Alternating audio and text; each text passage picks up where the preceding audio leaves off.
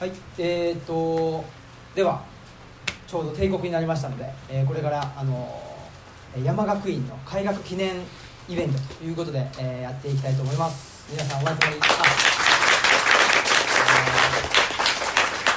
えーありがとうございます。たくさんお集まりいただいて。あのえー60人今日今日じゃ弱いるんでえーっとちょっと具合悪くなった人はあのさっとです。外に出ていただいてで、えーっとその奥に部屋があるので、えー横になるなりなんなりしてあの休んでいただけたらいいかなと思います、はいえーでえー私この山学院の、えーまあ、言い出しっぺとですねその、えー一人の一人であるあのルチャリブロ人文系施設図書館ルチャリブロというのをやってます。青木と申します。よろしくお願いします。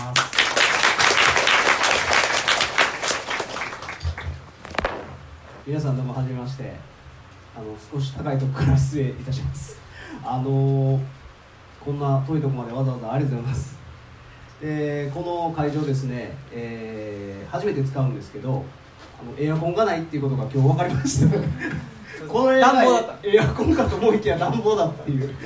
こと暖房だったの？暖房だったんですよエアコンじゃなくてなのであのおそらくすごく暑いと思うんですよね。なのであの水分補給とかこまめにあのご自分でなさっていただいてですね。で本当に気分悪くなったらすぐに出ていただいて大丈夫なので、はい、あのちょっと長時間になりますんでお付き合いいただいたらと思います。よろしくお願いします。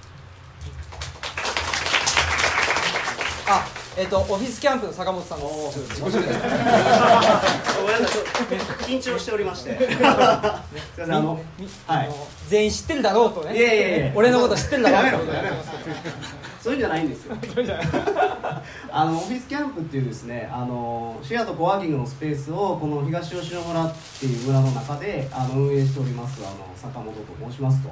で、えー仕事はデザイン業を主にやってましてでその傍らでコワーキングとシェアのスペースの運営もしております。はいどうぞよろしくお願いします。はい。あでえっ、とはい。でえっ、とまあ僕と坂本さんで、えーこの山学院という学びの場というのをですね立ち上げようということで、まあ、僕の方から坂本さんに相談させてもらって、えーあと何人かの移住者の人たちとみんなでですね、えー楽しいことをやろうぜということで、えーこういうようなイベントになりました。でこの山学院の学長ということでですね、えーなんか最近知ったって言ってね、じゃあだけどあの結構前からねあの僕の配信してるオムライスラジオっていうインターネットラジオがそこちゃんと聞いててくれた人は知ってるかもしれないですけどきちっとね学長お願いしますとか言って「おいいよ」みたいな感じで言ってくれている。ということで取った現地なんですよ下り顔出てたそうなんです。でもねちょっとまあそういうことでそういうことね。あの思想家であり言ったことを忘れていあります思想家でありあの合気道の師範でもありますあの内田達先生に学長ということで就任していただくということで今日ゲストにお迎えしました。内田先生です。よろしくお願いします。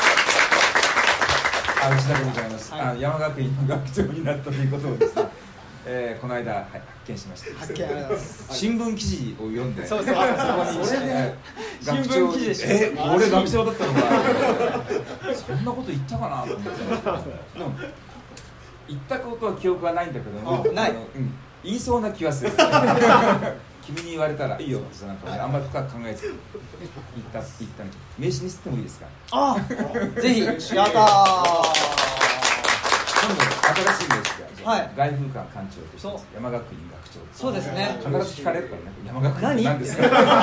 いやーって。まあその山学院って何っていうのを今日、いそこちょみんなで。お願いします。あすいません。あ僕でももういいよね。いいですね。自分でやっちゃいます自己でやりまだけね聞こえますね。大丈夫です、ね、後ろの方大丈夫ですか？はい。聞こえ寺岡先生大丈夫ですか？はい、まあはい、えっということで、まあ、山学院って何なのっていうのをちょっと内田先生に来ていただいて、えっとご助言いただいてで僕と坂本さんこの、まあ、僕の場合は東吉野に引っ越して、えー、3年経ちまして4年目になります。で,、はい、で人文系施設図書館ルチャリブロというのを自宅を開放して図書館をして開き始めてえー4年目です。でオフィスキャンプは何年目ですか、今オフィスキャンプ4年目なのかな？だから。えそれ違うと思うよ。ま？1年あ5年目？先いや4年。えでも4年目じゃん2015年に開業してるんで。だから2019年から4年あそうか。目うん。あそうかな？2016年ですわ。あほんなら。僕は違うのか？うん。サ3年目バ読んだ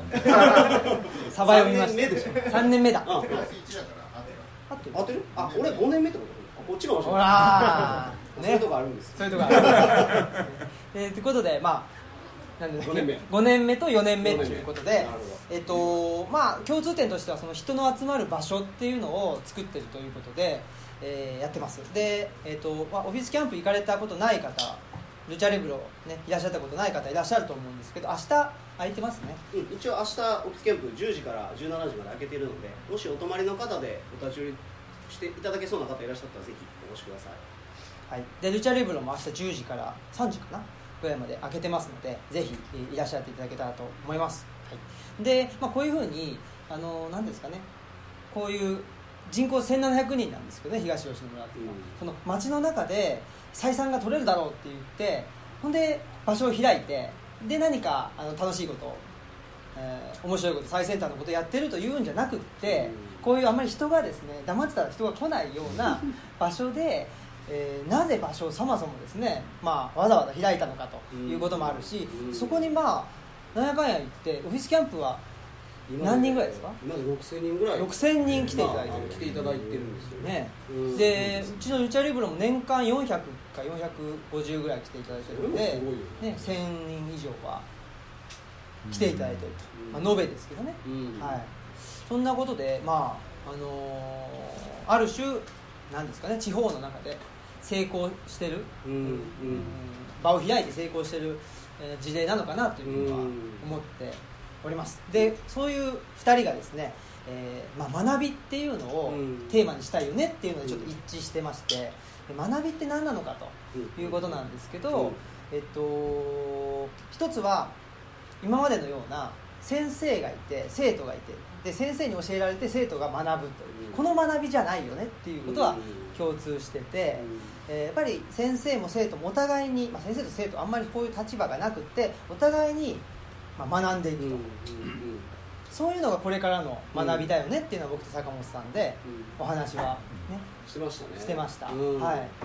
というところなんですが、まあ、まずそれで、えっとこの山学院っていうのはアカデミアをですね学びの場学問の場。学問っていうのも今までの学問とは違うんですよね、うん、だそういうように一つ一つあの今まで使ってた言葉っていうのを問い直していかないといけないと。学びとか。好きやねそれ。そうそうそもそもっていうのが好きなんですよね。問問いい直し直しが好きなんで。問い直してみた時に自分は何ができるのかなどんなアイデアがあるのかなっていうのをうん。ちょっと今日皆さんに考えてもらってうん。意見出してもらってそれをもとに後でねトークセッションしていきたいなと思うんですけどね。うん。まずちょっとちょっとうん。内田先生にアカデミアっていうのはうん。まあどんなものなのかともういきなりあのざっくりした質問で申し訳ないですけど。えっ、とねだからあの長く日本の大学はい。にいたりうん。教えたりしてて感じるんだけども今日本の大学はもうアカデミアではないんだよね。ではない、うん明らかにね。あの何かそういうねあのなんだろう何か知的なワクワクするものが生成する場ではない。のうね、ん。またワクワクなんていうこういうねこのなんか印象的な言葉を使うのもどうかと思うんだけどさ、本当はねワクワクするはずなんだよね。あの学びの場アカデミアにうん。足を一歩踏み入れるとさ、ななんだか知らないけどねものすごい怪しい世界だぞっておドキドキして怪しい。もうそこら中にこうミステリアスな暗がりがあってあさっきも言ったけどもさ要は外部性ってことうなんだよね。ん、さっきもというのはね、あとあ楽屋でね一盛り上がりしてるんで。すよ。だいぶ盛り上がっちゃった打ち合わせしてるうちにね。あのその話先にしちゃったらいいかな。あ、わかりやすいから。書店の話。そうですね。ああのねはいこの間僕福山で講演したんですけど、うん。最後質疑応答があった時にね町の書店員さんの方が手を挙げて、うん。町の書店なんですけども、うん。本当にこれからねもう今どんどんどんどん潰れてますよね。20万件あった本屋さんが8万件まで減ってしまったという、もう急急激な衰退局面にある町の本屋さんなんですけども一体これからどうやって生き延びたらいいんでしょうっていうことを聞いたので、まあ潰れた本屋さんって悪い申し訳ないけどやっぱりね取り次ぎからパッと送ってくれてもそのままただバーッと並べてるだけでその週刊誌と文庫本と漫画と新刊書しかないみたいな。そんなやっぱ本屋さんっていうのはいくらでも買いがあるわけだから、うん。それはね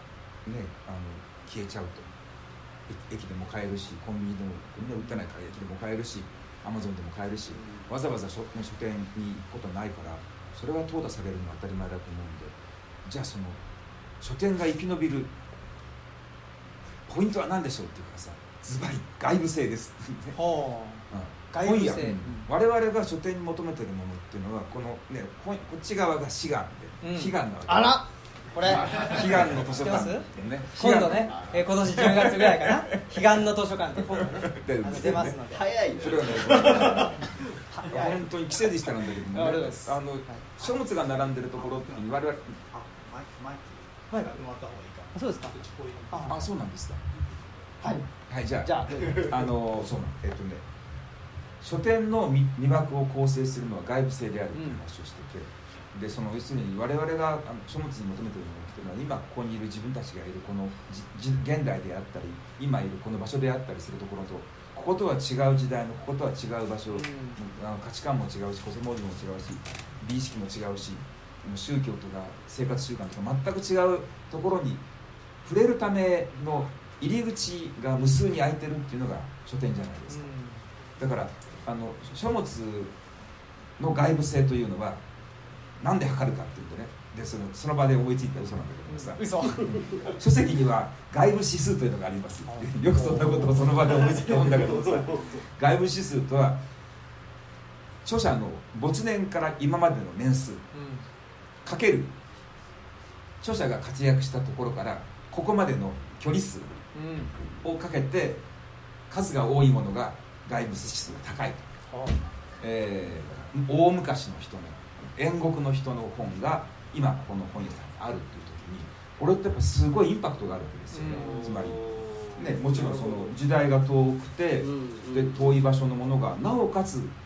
長い歴史の風雪に耐えて波頭を越えてここまでやってきてここにあるってことは奇跡的なことなんですよね取り次ぎから送ってくる新刊書でね百田さんの本が置いてあるっていうのは何とこうインパクトじゃないけども さっき言ってたからす。ぐ言 それはあの時代も超えていないし距離も超えていないそれ短いものっていうのはあの本のいい悪いじゃないんですよ。質のいい悪いを言ってるわけじゃなくて価値を言ってるわけでもなくてただ外部性っていうことを言ってるんだけども外部的なものがそのだからあるその町の書店が潰れた一番大きな理由っていうのは書店から外部性がなくなったせいだ。だからもしその本屋さんにねあなたがあのやってらっしゃる本屋さんがこれからともずっと長く町の本屋として愛されていくためにはその町の,、ね、あの人たちそこの前を通り過ぎる一人の少年がこの書店のガラス越しに降っていた時にこの向こうに何か怪しいものがあると。私が見たことも聞いたこともないものが何かそこでこうねうずくうずくまっているような気がするとって呼んでガラガラっとね扉を押し開いていってで自分がその人の名前も知らないタイトルも知らないような書物をふっと吸い寄せられるように手に取ってなんそのとてつもない世界に入っていくっていうのが書店の味わいなわけじゃないですか。さあその時の話をそのまま言うならばアカデミアも本質は外部性だと思うんですよ、うん、そこに18歳の子がやってきた時に一歩踏み込んだ時に自分がこれまでの18年間の人生で見たことも聞いたこともない。周りの人も誰も言わなかった。そういう本当に遠いところのものが奇跡的に歴史の風雪と距離を超えてここにやってきてあるっていう、うん、そういうそういう外部性。あもちろん現代のものにも構わないんだけど現代のものであっても自分たちが持っている日常的に使っている語彙なんかとても使っている語彙とかロジックではとてもそのカバーしきれないようなものすごく深かったり高かったりするようなタイプの学知がもたらすものっていうのは意味っていうよりも雰囲気なんだよね。その何とも言えないそのミステリアスな感じっていうのがあって僕はアカデミアの構成要件っていうのはもうそこに尽くされると思う。今の大学にはそれがないどんどん、まあ、どんどん失われている、もう今の大学にはあのマッドサイエンティストの居場所がないわけですよね。で絶対必要なんですよ。マッドサイエンティストが。怪しい人っていうねなんか廊下をふっと回ると向こうからなんかいかにも怪しい人がやってくるあるじゃないですか。こう髪の毛ボードでなんかね白衣汚い白衣着ててなんかこんな感じでこれねよだれ垂らしながら歩いてるみたいな人がマットですね。マット必ずいたんですよ昔。70年代までの大学には本当にいたんですよ。女子学生が廊下曲がった瞬間にキャーとか言う先生が本当にいたんですよでもねそういう先生たちもねマッドサイエンティストはねぶどまり悪いんですよ。町のマッドサイエンティストの95%はただマッドなんですよ。生産性ゼロ。でもね5%いるんですよ。あのブレイクスルーをもたらすようにで。すねアカデミアをアカデミアたらしめるようなで。すねあの驚くべきあの仕事をする人がいるわけで。この5%のバッドサイエンティストをなんとか、うんうん、あの生き延びさせるためには95%の無駄をしなきゃいけないんです、うん、無駄って言っちゃあれだけど分かんないんですよ。なるほど。見ても。マッドサイエンティストはね見てくれみんな同じで、あの言ってることの変さもみんな同じで我々凡人からは識別できないんですけども、ね、でもそれをとにかくそこら辺に野放しにしていくと、とてつもないことをする人がいるわけですあのだからこれがね本当に今の日本の大学でマッドサイエンティストってのはもう生息できないんですよ、もう早々と早い段階でもう大学に入る段階でもう足切りされちゃうし、まずね大学院に行けない。もう今マルトな人っていう。ものすごい才能があってマルトな人は大学院に行ってもらえない。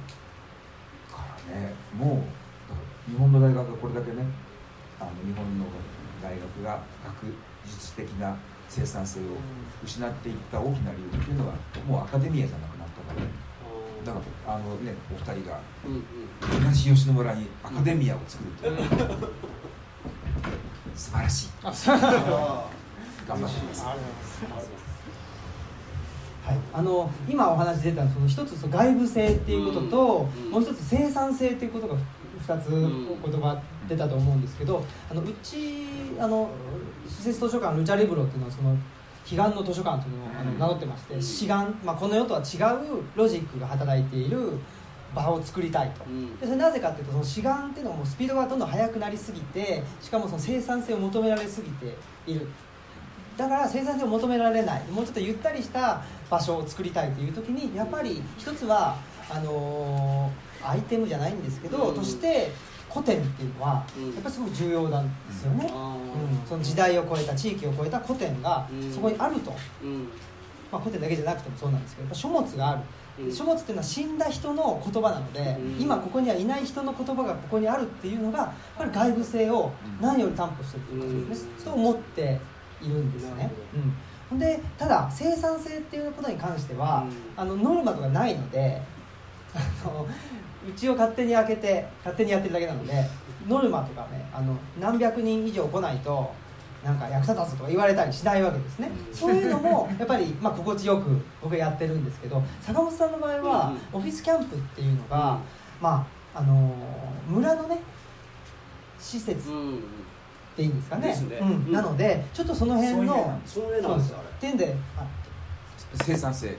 外部性と生産性っていうことに関してそうですね。どうですかね？あのどうだろう？外部性っていう意味でちょっとその尊厳ということとつながるかどうかは分からないんですけどあの自分本業デザイン業じゃないですか。でクリエイティブ職の人間がこういう僻地にいてるっていうことが今まだやはり少ないんです状況として。でそういう中に身を置いて今もう13年目になるんですけどやっぱりそういう場所にずっと身を置き続けるとそもそもその影響を受ける存在が変わってくるっていうのがあってですねあの都市の中に身を置いた中でクリエイティブをやっていくと基本的に影響を受けるのは人が生み出したものから影響を受けていくわけですよ、うん、周りは人が作ったものばっかりだ、うん、あいつかっこいいことやってると。その源流はこういう人がやってるぐらいまでは遡れるんですけど実はもっとその源流におそらくこうこういう部分での暮らしっていうところから本当は立脚してたデザインっていうのがあったはずででそういうものをこのエリアだとそこここから見受けられることができるというかそういうところからの影響でそこを源泉にしたデザインとかクリエイティブっていうところを作っていけるんですよね。なのでこういう場所でそういうことをやる意味って自分はすごくあると思っていて。でそれは要は、まあ、どうしても街の中でやると似た方向になってしまいがちになる。それはもちろん生産性という背景もあるのでどうしても皆さんが街の中では正解を求めてらっしゃる。基本的には。それもなるべく早く正解にたどり着きたい。でその中でずっとこう、えー、皆さん切磋琢磨されてるのでおそらく最終的なアウトプットがかなり似通る結局。でそれはある側面ではあのすごく正しい部分はあるんですけどある側面ではそのいわゆるマッドサイエンテストが生息できないそもそももうアカデミアだけじゃなく街そのものに至ってもやっぱりそうで何らかの生産性に寄与していないとやっぱすごく言いづらい状況にあるとは思うんですよね。でそれが今ある種対極的にこういうエリアってそうではないエリアなので何かこう見たことないものが要はたくさんあるわけです、その、同じ日本の中なのにでそこにこう受ける刺激ってすごくこう新鮮だし今13年住んでてもいまだにそういうことがある、それはやっぱりその本当の意味での古典を触ってるなっていう気はしますね、うん、あの生産性っていう言い方ってさ実は全然あの生産と関係ないと思う問題はあの生産性っていうのはさ、うん、あるないとか高い低いっていう形でさ、うん、あの格付けするための言葉なわけだよね、うんうん、であのなんで都市とこういう田舎の部分が一番違うところってどこかっていうとさ、あの都市文化って都市の文化って何で持ってるかっていうさ格付けで持ってるんだよ、格付けと厳密な格付け厳密で迅速な格付けとそれに基づく資源の傾斜配分っていうのが都市の論理なんだよ、それはねあの前に気が付いたんだけどさどうして田舎の若い人たちはどんどんどんどん東京に行っちゃうんでしょう？地方移住の人がね東京で都市を捨てて田舎に行く人がいっぱいいるにもかかわらずにもかかわらず結局は都市へ流入する人口の方が多いわけですよね。で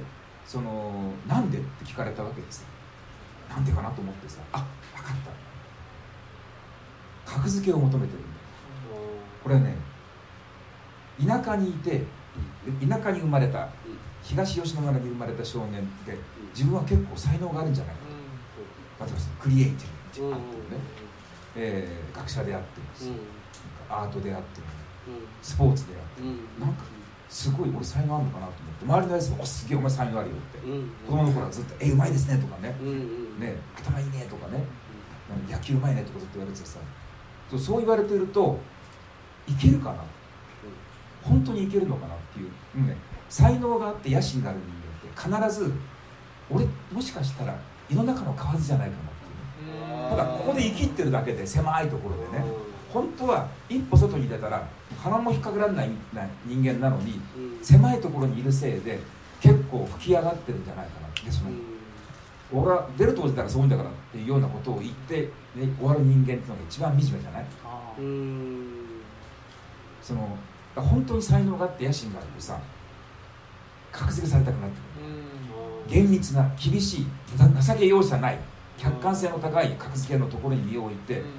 あなたはこのジャンルでは、えーとですね、参加者、えー、全部で15万人の中の14万ベルスとかね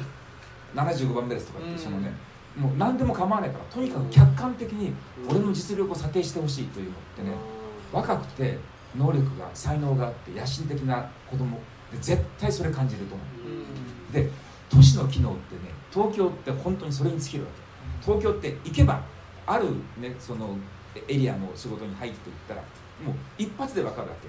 あなたはあのこの分野だったら今どれぐらいのランキングです。そのランキングっていうのがもうすぐに年収とかですね。それからセレブリティとかさその仕事の量とかね、付き合ってる人たちのレベルとかでさ一瞬で決まっちゃうわけ。だからどんなに若くても本当に才能があったら東京ってさパーンっていきなり、もう一気に10代でトップランクになれるし、いくらキャリアを積んでいても才能がないと思ってる人間ってのはずっと低いところにいる、でこの辺はね本当に残酷なぐらいに正確なんでみんな求めてるのっていうのはさ正確さなんだよね。正確な格付けなの。でこれがここからとは怖いんだけども、格付けの客観性と精度っていうのはさサンプル数に比例するの、うんうん、サンプル数が多ければ多いほど、ね、格付けは正確になる。サンプル数が非常に少ない。あんまり誰もやってない分野っていうのはどんな才能があっても格付けされない。これゼロ査定される、うんあの昔ねフランス文学やってたでしょ？フランス文学である時学会に行ったらさ学会でもう文化会がさほとんど19世紀文学だったのね。プルーストとフローベールとマラレメの発表ばっかしなのよ、うん、フランスの文学ってさそんな中世から現代まであってね、うん、そもうそういう文学もあるし詩もあるし演劇もあるしさ、思想もあるしいろんな分野のものがあるはずなのにマラレメとプルーストとフローベールの発表ばっかなんだよ若い連中なんでかなと思ったらさ一緒にいた人がねいやそれ査定が正確だから、マラルメフローベールブルーストってさ日本人で世界的な権威がいる。その人が座って見てるわけ。文化会で「蓮見先生いかがでしたか?」って言ったらさまあ今の今のはまあ2.3ぐらいとかそういう言ったら「見てさ見てさパーッと広まってさ「あじゃ見てさ」もう一瞬で決まる。格付けがさ本当に瞬間的に決まるわけそれ吉田城先生今この人いかがでした？って言ったら「うんあれはちょっと論外じゃない」って言ったら「論外論外」論外。パー。ッと広まっちゃうだそうすると僕なんかの場合学会発表の時にねこのレビナスの発表するって言ったらさ、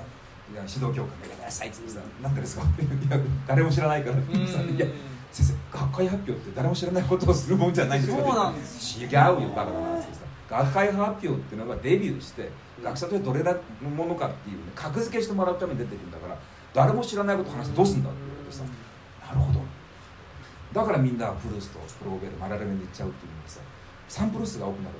そうするとすごい格付けが正確になってくるので受験秀才だった普通文学者たちっていうのはさ、みんなみんながやってる研究のところに入ってくるわけ。点数をつけてほしいってことですね。正確な点数正確な高い点数って正確な点数をつけてほしいとなってくると母数がでかい集団にどんどんどんどん入っていく。そうするともうあっという間に多様性がなくなっちゃう。だって、ね、一番客観性の高い、例えばね一番客観性の高い査定っていうのはさ、しのぎを削ってるプレイヤーの数が一番多いとこじゃない、そうするとねみんながやってることをやる。みんながやってることをみんなよりうまくやるっていうことに資源の全部を持ち込むようになってそうするとねもうみるみるうちに貧しくなってくる。でその都会の貧しさっていうのはさ確かにそうなの。あの一番都会の都会都市性っていうのをさあの条件付けてるのっていうのは競争の激しさなの、競争の激しさ格付けの厳密さ迅速さでこれがたまらないっていう人がいるわけ、うん、このヒリヒリ感がたまらないという、そういう人たちが引き寄せられていくわけでそれは自分の、ね、この、ね、日本の中で1億2700万人の中でいって俺どれぐらいのレベルの人間なのかってみんな知りたいわけ、うん、若い時は特にさ。でそれはねその知りたいっていうふうじゃなかなかこう押しとどめられないわけ。で、俺は一体この世界で通じるんだろう。でも東京で認められてもさいや俺世界で通じるんだろうか、ね、ニューヨークとかミラノとかロンドンとかに行けるんだろうかと思ったらまたそれでね、また次の格付けのところに飛び込んでいくわけでさ、そう。エンドレスなんですよね、正しい格付けを求める自分のこう焦燥焦燥ってのに癒されることがついにないんだと思うんですよ、だからねあのー、田舎っていうのが都都会と田舎を対した時にその、ね、なんかシティライフが華やかであるとかさ、うん、なんかねなんか人が多くてなんかゴミゴミしていて嫌だとかっていろんなこう外形的な比較ってあり得ると思うんだけどさ僕ね根本的な違いっていうのはさ多分ここはあの人々がやってる活動が多様すぎて、あと一個一個のサンプル数の母数が小さすぎて、格付けして格付けに基づいて資源分配できない、う。ん、それがなんかここで、ね、こういうところで暮らしてる人たちがなんか気楽っていう。うん。あなるほどなるほど。だって一人しかいないわけじゃないですか。その東吉野村でで、ね、オフィスやってる人。東吉野村と図書館って君一人でしょ。だ誰とも比較されることがないでそのねでそういう人の誰とも比較されることがないところにどんどん広がっていく、うん、でも東京でこれやったらさあ必ずさあ青木君みたいなことやったらさあそこにいるて杉並と世田谷にいてさってさ、どっちがいいかなあっちはなんか年間5000人ぐらい来るらしいよってさ 必ず言うやつがいるわけ耐えられない。耐えられない。必ずやられるよ。必ず、うん、すぐやめちゃいます。うんそうでしょ。だからねそこじゃないかって生産性っていうねあのっていうけどもさ生産性っていうのは数値的に比較か比較考慮可能でなければ全く意味がない言葉なんだよ。だから言わないでしょ田舎の方生産性って。人と比べないじゃない。あいつが高いあいつは低い。だってやってることが違うからさ。比べようがない。サンプルとして違うカテゴリーに属してるので比較考慮できない。でも東京っ都市部でさ生産性ってことが言えるっていうのはみんなが同じことをやってるから、このみんなが同じことをやって同じことを他の人よりうまくできるようにやる。その一番いい例がね英語なんだよ、うん、今英語以外の語種ってもう取る人がどんどんどんどん出てる。みんな英語やそのみんな TOEIC を受けてさ TOEIC のスコアを競うっていう TOEIC のスコアって世界で最も客観性が高い格付けなんだよその受験者数の母数が半端じゃないからさ。だからそうするとねあみんなが TOEIC 受けに来るってそれしかないんだよ、サンプル数が最大だから自分の先生が何点であってもね。そのね私あのね TOEIC 600点ですってあ600点の人が言ってくさそれ別に嬉しくも悲しくもないんだけど客観淡々とした数字としてね、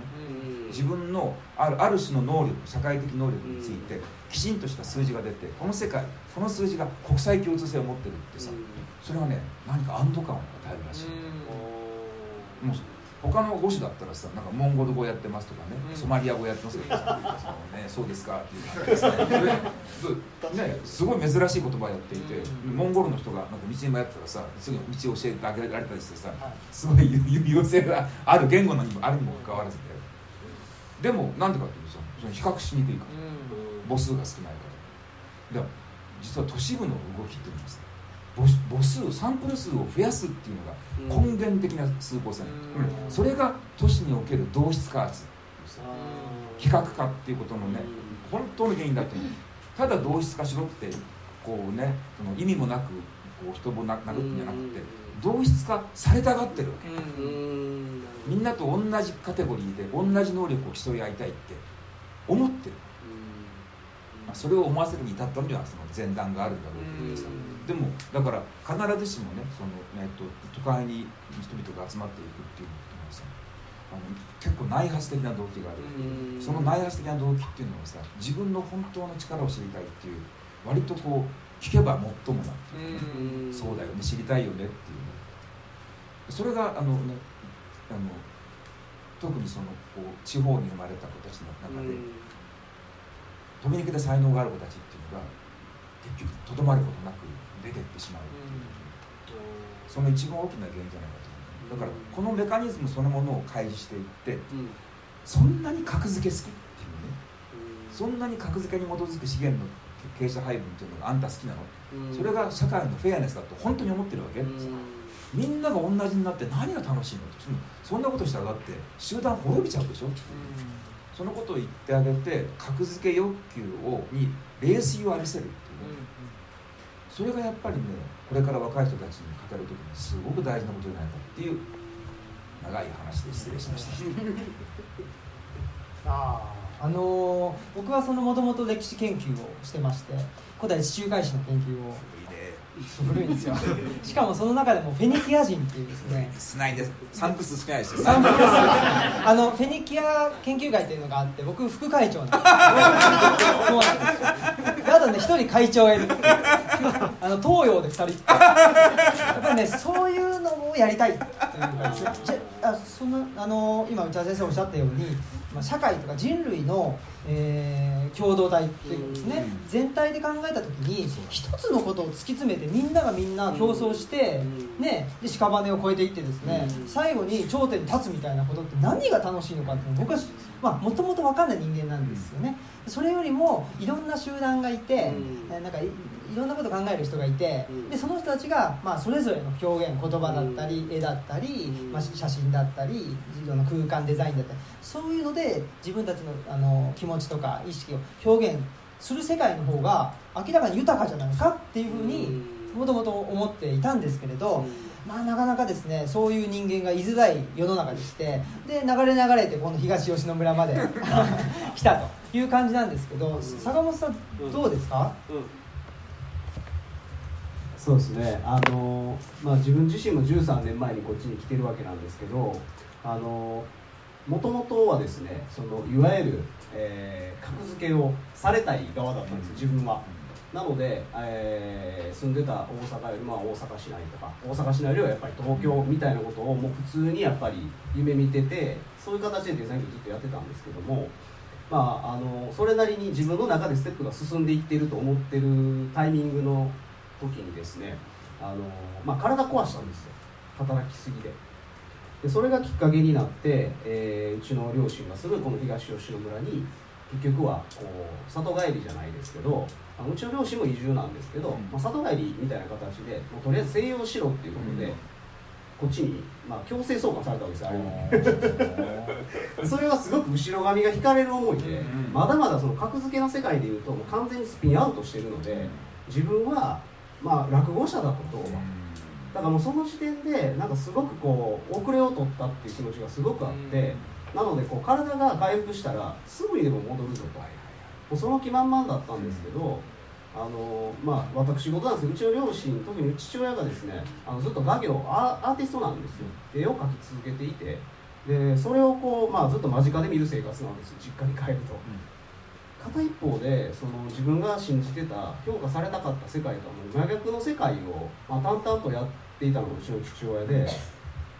なんかその対比がすごく濃かったんですよね、だからもう局と局だったんだと思います、今から思うとね、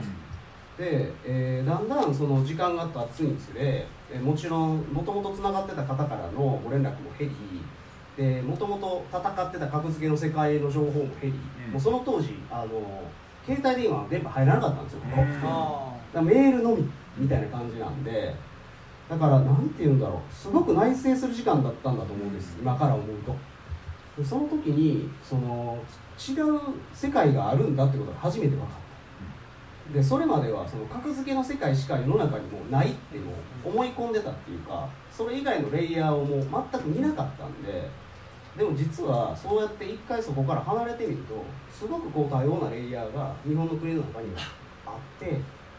でもそこがないかのごとく自分はすごい年数をいわゆるその格付けのランキングが上がるためにね費やしてたのかと。でかつそれは自分の身をすり減らしてしてたと。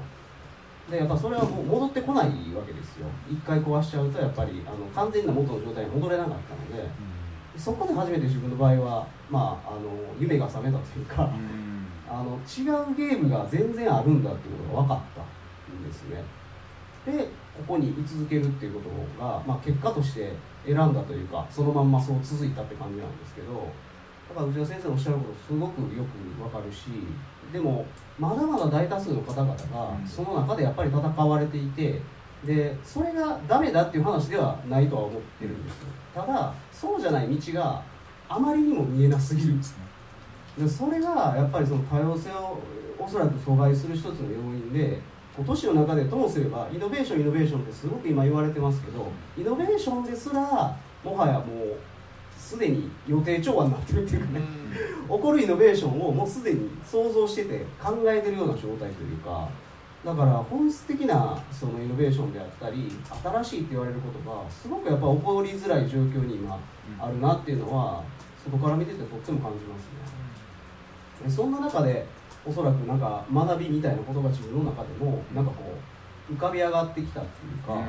うん。何て言うんだろう。こう要はその格付けランキングの中で戦っていく戦法はすごくたくさんの人がいろんな形で教えてくれてるわけですよ、うん、もう山のように参考書が。ずっと出続けてる。でも我々みたいな世界で自分の中で、えー、自分をこう考えていく世界の中にあるじゃあ自分で生み出す物差しを仮に持とうと考えた時に何を指標にしたらいいのかっていうのは、やっぱ今までの我々の、えー、過去を振り返った教育の中にはそういうことがなかったんですよ。少なくとも自分にはなかった。でそこで、えー、特に旗と割に変えるというかじゃじゃあどうしたらいいんだと。どうやってそういうことって、えー、自分の中で噛み砕いて胃の腑に落としていったらいいのかっていう。ねだからそこが、まあ、自分の中で一つ学びとしてあるなと思ったんですよねでまずその入り口がない。でそんなところで、まあ、青木君から同じようなお話というか学びが面白い学びが必要だと思うんですっていう話を伺っていや本当に、まあ、渡りに船というか自分もまさにそういうことを考えてるところだったんでで今日、まあ、内田先生の学習に使っていただいて、まあ、特にこれから先その学び合うというか、学ぶ行為そのもの、まあ、それがもしそのアカデミアって言葉が本来そうなんだったとしたら、まあ、それを生み出したいとは思ってるんですけど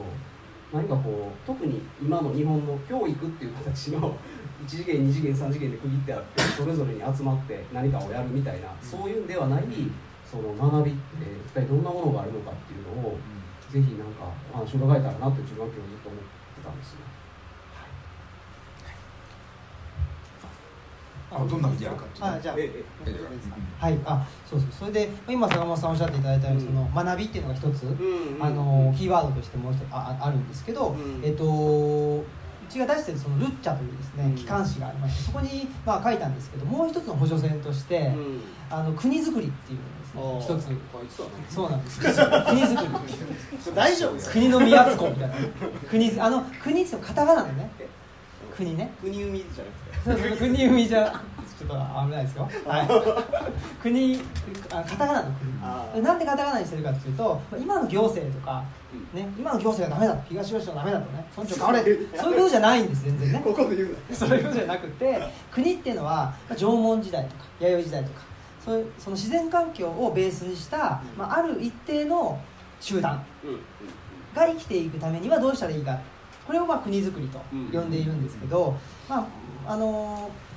次のルッチャの次の号にもうちょっと詳しく書こうとは思ってるんですけどやっぱり特にですね縄文時代から弥生時代に入ると、まあ、あの稲作が始まったりとかですね、うん、公共事業が始まったりしてヒエラルキーが出てきちゃうんですね、うん、王様がいて神官がいて。そういうヒエラルキーがなるだけあんまくっきりしないような集団っていうのを自然環境に根ざしたあの環境の中でそういう集団を作っていく時に何が自分にはできるかなっていうのをちょっと少し皆さんに考えてほしいなっていうのがあってそれを考える。でそれを実際に1人じゃ多分できないんですよ。国づくりだから。みんなで共同しないといけない。で共同する過程で多分この学びっていうのが必然的に発生してくるんじゃないかしらというふうに思ってるっていうのがまあ一つねあるんですよ。であその時にさっきも言ったように何かですね、え絶対の答えを見つけると、うん、お前の言ってることは違う。あの俺の言ってることの方が正しいと言ってその正しさを見つけていくんじゃなくてやっぱり、あのー、限られた集団の中でできるだけ色が多様な方が面白いと思ってるんですね僕は。でそれが本来のちょっと話しておりますけど本来のデモクラシーだと思ってるんですよ、民主主義。民主主義っていうのが今まあいろんな方のツイッターとか見るとですね橋本徹のツイッターを見るとですね。見てあ見てないです、ね、流れてくるんですよ嫌なのがね。まあそれいいんですけど。そういうのを見てるともうなんか文句があるんだったらその選挙で意思を表明しろと。すぐ言うわけですよ。で選挙で勝ったんだから俺の勝ちだと。俺の言うことは正しいんだと。いうことを言うわけですけどそれって意思を表明するためには選挙しかないっていう状況って僕さっきの話で、そのまあ競争じゃないですけどどんどん単一化していってそれしかないっていう状況にしてるわけですけど僕はそれは本来のデモクラシーではないと思っているんですね。だから政治の面でもそうだし文化の面でもそうだし経済の面でもそうだしいろんな面で自分の意思を表明するっていうことをデモクラシーというふうには僕は呼び直したいしそれをある限られた自然環境の中で自分が試してみて実践してみてっていうのをやっていきたいと。でそのフィールドを東吉野村と仮定してやっていきたいっていうのが、まあ、この山学院なんですけど、それをですねこの山村デモクラシーと呼んでですねこういう言葉を作るの好きなんですね 本当にうまいね,、え ー、ねあの土着人類学っていうのがありますよね。まあ、そんなことでなんです。なんですか、うん、なるほどということです。あの今言ったことその途中であのデモクラシー選,、ね、選挙の結果が全てだっていうタイプのこれは本当にあのね一番分かりやすい格付けな選挙ですあの得票数とか得票率それに基づいて議席占有率が決まっていくという仕組みってこれそのさっきの話ですけど格付けが格付け主義者、うん、ランキング主義者にとってはね本当にそれ以外何があるのっていう感じ、うん、本当一番フェアな形でうん、たくさんの人が参加して、散布数最大でそれで政治についての選択を示すのだこれ1個あればいいじゃない。それ以外何もすることないだろうっていう。でその中で得票率が一番高かったところが独裁にすればいいじゃない、これがそのだから橋本徹が都構想の前の投票の時に、えー、負けてるでしょ、あの時にインタビューでさあのいやこれはあの僕らが出した都構想が間違ったってことですって言ったんだよね。それは違うだろうって政策の正しい間違ってると得票と全く関係ないんだよね、うん、でそこを完全にね転倒してるの。わざとやってるのか頭が悪いのか分かんないんだけどもさ。でも格付け上位の相対的上位者っていうのが真実だ、うん、真理であるってさこれ格付け主義者がかかってる病気なんだよね、でそれをみんなその誰も聞かない言わないわけ。記者会見で。いやそのねそのこういうような住民投票における得票の高っていうのと政策自体のその審議とかね適否っていうのが別にイコールじゃないでしょ。それ全然レイヤーが違う話じゃないですか、得票は得票、ね、政策の正しい間違ってるったら正否っていうのはまた違う時にこれ歴史的に検証されるわけで何年か経った後にああれは正しかった。あの時やっとけばとあれ間違ったってわーっと分かるわけであって。それは今の投票数と関係ないんだと思うんですよ。これを意図的に混同してるっていうのが格付け主義の恐ろしさです。それはデモクラシーじゃないのでデモクラシーというあの、えー、デモクラシーの敵。何か。世論。世論が敵なんで。世論ってどんなのかっていうとねこれは分かりやすい卓球話が。これ村上春樹さんのエッセイだったけどさ村上春樹さんがねあのピーター・キャットっていうそのヤズバーをやってる頃ですね、あの千駄ヶ谷のバーにその2人の分断関係者がやってきた、A さん B さん。でその A さん B さんがですねずっとそこにいない C さんの悪口を言って、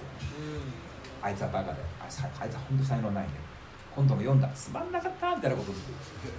そこに C さんがやってきた。しないさ詐欺でとっても盛り上がって C 君今度のよかったよ。でそれもう村上さんが監督に見ながらさ「はい、ここ帰らせたな」と今度さ A さんが書いて残った B さんと C さんで「あいつ才能ないよね」って言ってどーっと盛り上がってる。なんというねこの分断関係者というのがさねおぞましい一人だろうと思ったんだけどさこれが世論なんだよ世論っていうのはその言葉を誰も担保しない言葉なんか世論っていうのはあのみんなが言ってることだからみんなが言ってることっていうのは別に俺が言わなくても平気なのみんなが言ってることだからだからみんなが言ってることだから、えーと、そこで口にすることがはばかれるような状態があった時は言わない。平気で黙ってるわけ世論のっていうのはそのねその言葉の心理性というのは自分が口をつぐもうが口を開こうが関わりないと。言明の心理性と自分がそれにコミットするかしないかないで相関がないのを世論っていうわけ。だから世論なんだよこれ。それ正しいの。A さん才能ないの C さんも才能ないの。言明自体は正しいんだよ、ね、まさに正しい真理なんだけれどもわざわざリスクを負ってまでそこで、ね、語るような心理ではない。だってみんな知ってるわけだしみんな言ってることなんだから。だからお前ね言ったら立場が悪くなる、まあ、相手の恨みを買ったりとか殴られたりするかもしれないと思ったらも言わない。言わないでいられる。世論でこれって結局ね最終的にそれを自分の身体で担保する発言者が一人もいない現実なんで世論という。のはでその逆がデモクラシーを支えるのはその逆なんだ、この言葉を俺がここで口をつぐんで言わなくなったらもう誰も言う人がいない、このように。それはもう体を張って言うしかないじゃない、でこの世に一人しか俺が俺一人しか言うことがない言葉っていうのはさもうその条件からして変な言葉なんだよ、非常にコンテンツが変、みんなが普段あんまり思いつかないことなんでですっごい変な話なんで変な話を人に聞かせるためにはすごい努力がいるわけだよね。条理を尽くしてさ論拠を示してさカラフルな比喩を使ってさもういろんなことを、ね、もうテレンテクダを尽くして何とかして相手に分かってもらわないと変な話ってさ飲み込んでもらえないんだよ。でこの自分が自分の言明を自分の存在をかけて担保するぞっていう言葉をベースにして対話が行われなければならない、そうするとねあのそれがデモクラシーの基本だと思う、でなんで自分がこの言葉をそれでも言わなきゃいけないのかっていうとこれさっきの身体的に戻るんだけどさだってこういうことを言う人がいないとまずいでしょ、うん、何にとって？いや共同体にとってこの集団にとってこの社会が生き延びるためにはこういうことを言う人がいないとまずいんじゃないですかって言葉ってあるじゃない。別にそれは俺が言わなくてもいいんだけど誰も言わないから、じゃあ俺は思ったから言う、でみんながね一人一人がね、どんなことがあっても、ね、自分の体を担保にしても言わなきゃいけないっていうその一番大きな理由っていうのはさ、うん、俺が思ったからじゃないんだよ。俺が言わないと誰も言わないから、うん、見ると全体見てる、うん、全体の中にどのような言明がなければいけないのかどういうポジションがなきゃいけないのかどういう機能を果たす人がいなきゃいけないのかということを考えているから初めて変な自分の個人的な意見を条理を尽くして語って一人でも理解して同意してくれ共感してくれる人を増やそうかっていうその努力のモチベーションって出てくるわけだよね。だから世論っていうのはみんなが言ってること。みんなそう言ってるよ、うん、当たり前じゃん。な常習やんと言ってただけど黙れって言われたらえって黙っちゃうっていうね、うん、誰かに一括されたら全員それまで世論を口にして100人が全員黙ってしまう、うん、世論。でこの世論を言ってる人たちっていうのはさ結局なんかねみんなと同じことは言ってるんだけども集団全体のことって考えてないんだよ。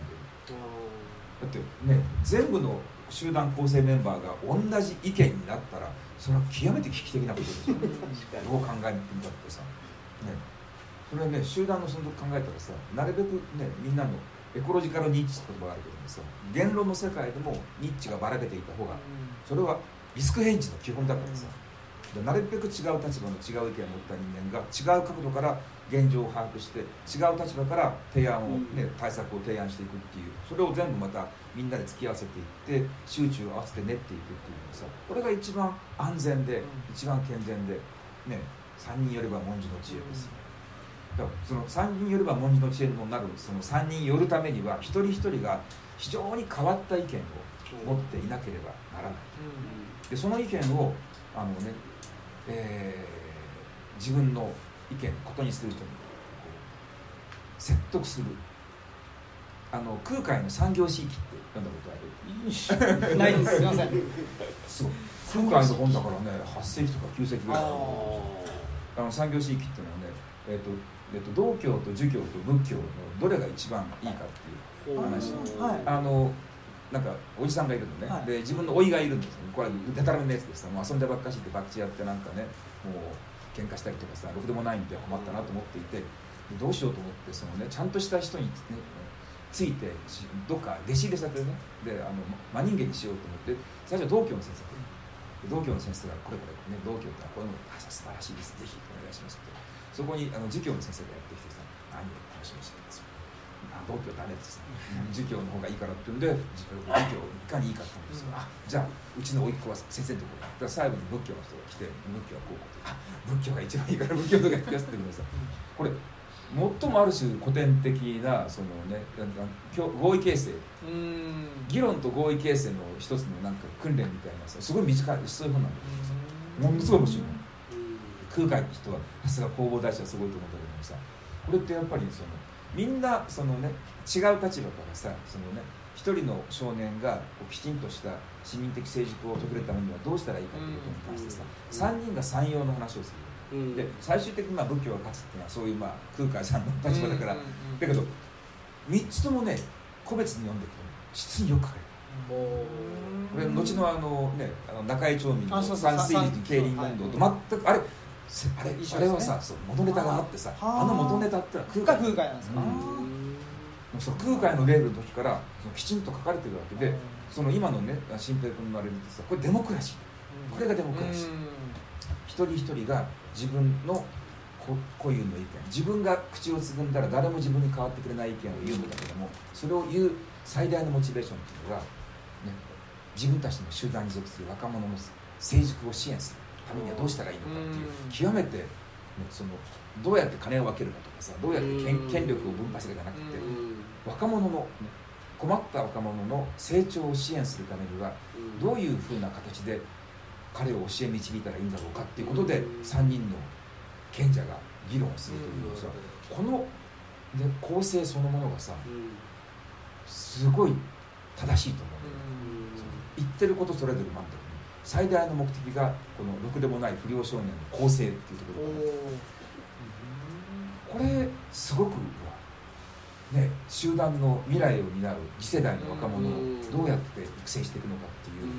これこれを共同的なテーマ公共のテーマじゃない。どの宗教が偉いかって話じゃなくて完全に公共的なテーマ具体的な公共的なテーマに集約していく。これねあの新平君みたいにデモクラシーって言葉を拡大解釈するならばさ、うん、空海はデモクラシーあらまさかまさかの空海がルソーとかじゃなかったですねノックとかじゃなかった空海あルソーもそうなんですルソーはね一般医師っていうねあのボロンテジェネラルっていう言葉を言い出したわけだけどさ、あの一般医師って言葉ってさそれ以前存在しないのね国家医師ってのあるんだけどさ国家医師っていうのは国家の意思を代表するのって王様なわけで、でも一般医師ってさ国家医師なんだけどもこれ市民全部が持ってる。市民全部の特殊医師と国の一般医師が一致するっていうのがルソーの話なんだけどさ、その瞬間にデモクラシーが発生するわけ、市民一人一人が自分はこういうふうに生きたいと、自分はこういう俺はこうでなかったら俺らしくないっていうか自分が自分であるためにはこう生きるしかないんだ、うん、革命だ。っていうさ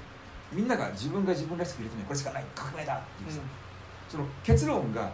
自分が自分らしくあるためには国が国らしくあらねばならない。この個別意思と一般意思が一致した瞬間にデモクラシーというのが生まれた。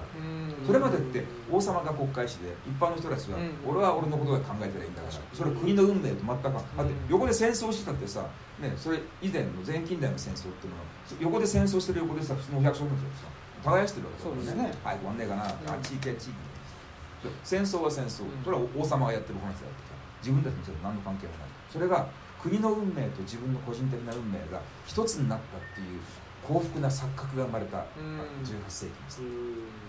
その時にデモクラシーが生まれ国民国家が生まれるわけだからさ本当を言うとデモクラシーってもう成立してないんだよ。ねだから最初の資源的な意味でのデモクラシーっていうのは個人の個別意思と国の一般意思の間に一致があるという。乖離してない、だからあのねフランスの市民たちが義勇軍を作っていくんだけどさ、フランス革命の後ナポレオン戦争までのフランスの志願兵って地上最強だったんだよ、逃げない、うんうんうん、あ自分の意思とその国家の意思が。フランス革命の大義のために戦ってるわけであってさそれはよ徴兵されていくんじゃない自分から戦いに行ってる。そのフランス革命の大義を全ヨーロッパに広めるために戦ってるわけだからさ。だから一人になっても戦い続ける。あよのその頃その前線で負傷して病院に送られてこれて片足切られた将校がシュート終わった瞬間にまたまあピョンと乗っかって前線に走って戻っていったフランス革命の大義と自分の個人的な運命が一致してるとさ痛くないんだよ。そういうようなある種の幻想ね幸福な幻想を持っていた時代にデモクラシーっていうのが発生したわけであって民衆の一人一人の意思の相和というのが国家の意思である。これはこの間に対立や矛盾がないっていう。それがデモクラシーの前提ででも今違うわけでしょ。自分が自分らしく生きな生きなければならない自分が自分らしくあるためには日本が日本らしくあらねばならぬっていうのはちょっとなかなか簡単にここにイコールを結びかねるでしょ。う、私は私で日本の日本らしさって何だろう日本の国柄とか言われてさ、でその八甲一憂とか言われたってさ、何を言ってやがるってさ。まあそういう時代もあったんでしょうけどね、だその時代はその時代でね、もしかすると自分たちのね大日本帝国市民のね、その特殊個別意思と、大日本帝国の一般意思の間に、まあ一致があったのかもしれないけどもうそれは失われて久しぶりでしょ。そうなってくるとデモクラシーという言葉そのものの定義の変更がいるんじゃないかっていう、その橋本徹みたいなのが出てきてでその相対的な多数を取ったところが正義であるみたいなことっていうのこれはもう完全にデモクラシーっていう言葉の語義を大きく逸脱してるんだけどさそれに対して誰も異論を唱えないとかね何言ってんだあんたおかしいよってことを言う人もいないっていうところまでデモクラシーっていうのは今劣化してると思うだからあの君がね本当に君は本当に勘のいい、ね、青年 勘だけでやってる。キーワードがね山村とデモクラシーなんだよね、よくデモクラシーやってきたんだよさ、デモクラシーそのアカデミアもそうだけどねアカデミアも完全にあのもう存在しなくなってしまって解体してデモクラシーも実は解体劣化してるわけだからでもアカデミアとかデモクラシーっていうのはこれをもう一回再構築していく以外に何をしたらいいのかっていうことで、となるともう一回ね原点に帰って手作りでアカデミアを再構築する、うんうん、デモクラシーをここで再構築する。だからそれ全く同じプロジェクトだと思う、うん、そうなんですそうなんです。その通りです。あのー、まあそれでちょっとなんていうんですかね。アカデミアとデモクラシーっていうので、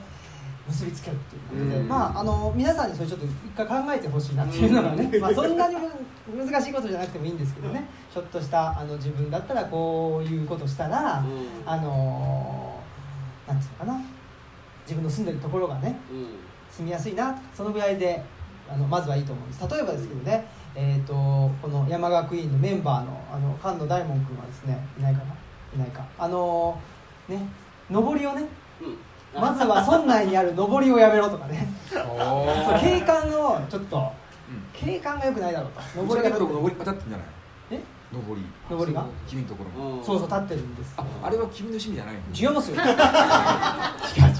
もうあんなのねっていうことでとかね。あとあ何でしたっけ？ガードレールとかね。あそうそうそうガードレールあのガードレールがまあ白いんですけど、えー、あの場所に行くとあの木製のガードレールをやっている県なんかもあるんですよね。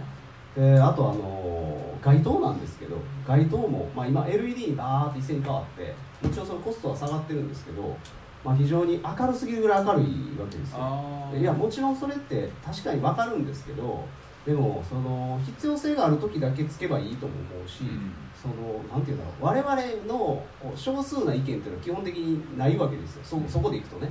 そのデモクラシーではやっぱりなくてその、まあ、多数の人たちもともとずっと長く暮らしてる方たちがどんどん高齢化していって、うん、そういう人たちがこの方がいいっていう意見がより尊重されていった結果が今この村っていう中のシステムなのであのある意味で言うと我々からするとすごくこうそうじゃないでしょってことが多いわけなんですけどで、まあ、そそれをねなんかこう突っ込んでいくような話だけどなんかまた別としても。そうそう。いや本当にそうでただそれが村の唯一の形であると。いうふうには考えなくてもいいのかな、うん、それ考える分にはあのただですから、うん、ねまあ、皆さんこっち来ていただいて、うん、参加費も払ってもらってるからね、ただじゃないんだけど。考えるのはただなのででまあねその値段以上のものを、ね、持って帰っていただくということでやってもらったらいいと思うんですけど、まあ、その辺考えてね、そういう環境デザインみたいなところも考えてほしいですし、いろんなアイデアをおどんどんと出していただきたいなというふうには思ってる、これ1時間半でしたっけ？1時間半。あ時間半か、あそうそう。それでえっ、ー、とまあ僕がね、まあ、ちょっと坂本さんとも相談しつつ考えてることとしては、一つのねああのアイデアですけどその、えー、体感なさった大学の教員の方の蔵書ですねの行き場所が、うん、今ないってなってるんです。でというのも例えば大学図書館に体感入れれないんですよね。というのはあのさっきの本当に格付けの問題で貸し出し数が、うん、例えばですね何年かないその書籍はもう一律排除。除籍ですかね。で本当にあの火にくべちゃうとかですね。噴書状態。噴書噴書してしまうとかいう、ね、こともあったり。まあいろんな事情があるんじゃあるんですけど。ただしその、まあ、本っていうのはあのー、2年間貸し出しされてないから価値がないとかそういう問題じゃないじゃないですか、そもそもが、うん、でもそそこをあのー、なんていうのかな判断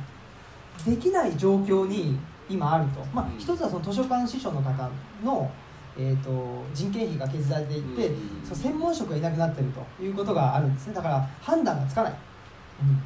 判断がつかないから一日何年間うん。と埃かぶってるものは全部捨てましょうと。いう状況になっていたりとかあとはまああの学問とか、うんと、科学研究費とかそういうシステム自体がその理系ベースになってるから理系の研究って基本新しいものが一番優れてるというあの前提なので古いものっていらないでしょそうか。そういう前提もあったりしてどんどんですね古いものが捨てられていくただし先ほど内田先生おっしゃったその外部性外部システムですか？っていうことを 考えるとより遠く離れている、ね、時代も場所も遠く離れているものがあの一つの空間にあったりとか、同じ、ね、自分たちの集団の中にあった方が外部性は高い開かれているということなので今のその図書館の業界もそうだし、まあ、本をまつわるあの業界もそうだと思うんですけどどんどん外部性を閉じていって直近の売れるか売れないかっていうだけになったりもしくは人が求めるか求めないかっていうものだけになっている。というのがすごく問題だなというふうに思っていて、えーと、その体感なさった大学の教員の方の蔵書をそのまま引き取って預からせてもらってそのまあこれをどう呼ぶか問題ですけど図書館と呼ぶか本屋と呼ぶか、ね何と呼ぶか問題なんですけどその本がある場所を作ってで、まあ、そこにもうちょっとオープンにして、まあ、そこにとカフェとか、まあね、それも新刊書店がそこに並列されてもいいと思うんですけどそういうような場所を作りたいなと、ね、いうようなことを思っております。これが、まあ、うちは施設図書館としてやってますけど今度考えてるね山学院の、まあ、どういう位置づけになるか分かんないんですけどは、まあ、そういうですねちょっと大学教員の方々が一生かけて研究なさってきたその研究体系っていうのをそのまま保存できるような場所ですね、まあ、それが一人の教員の方だけじゃなくて何人も何人もいたらね、えー、とてもいいと思いますし。そういうような空間をですねこの山荘の中に作ったらこれ日本全国どこにもないですから人はね来るか来ないか分かんないけど でもさなんか気になるでしょ？あのその研究分野の,、ね、あの人が、うん、あの東吉野村に行くとなんとか先生の蔵書がちょっと残ってたらさそれは、うん、あのね、それで何人かの先生の,、うん、あのだんだん増やしていくわけですよ、そうすると、まあね、シェイクスピア研究の先生の本がここにあるよとかなんかね、その中世水運史の先生の本がここにあるよとかさ。そういうのでその専門家の中ではさ、あの本はその後にね捨てられるところだったんだけども東吉野村に図書館に蔵書されていて、読めることになったっていうその、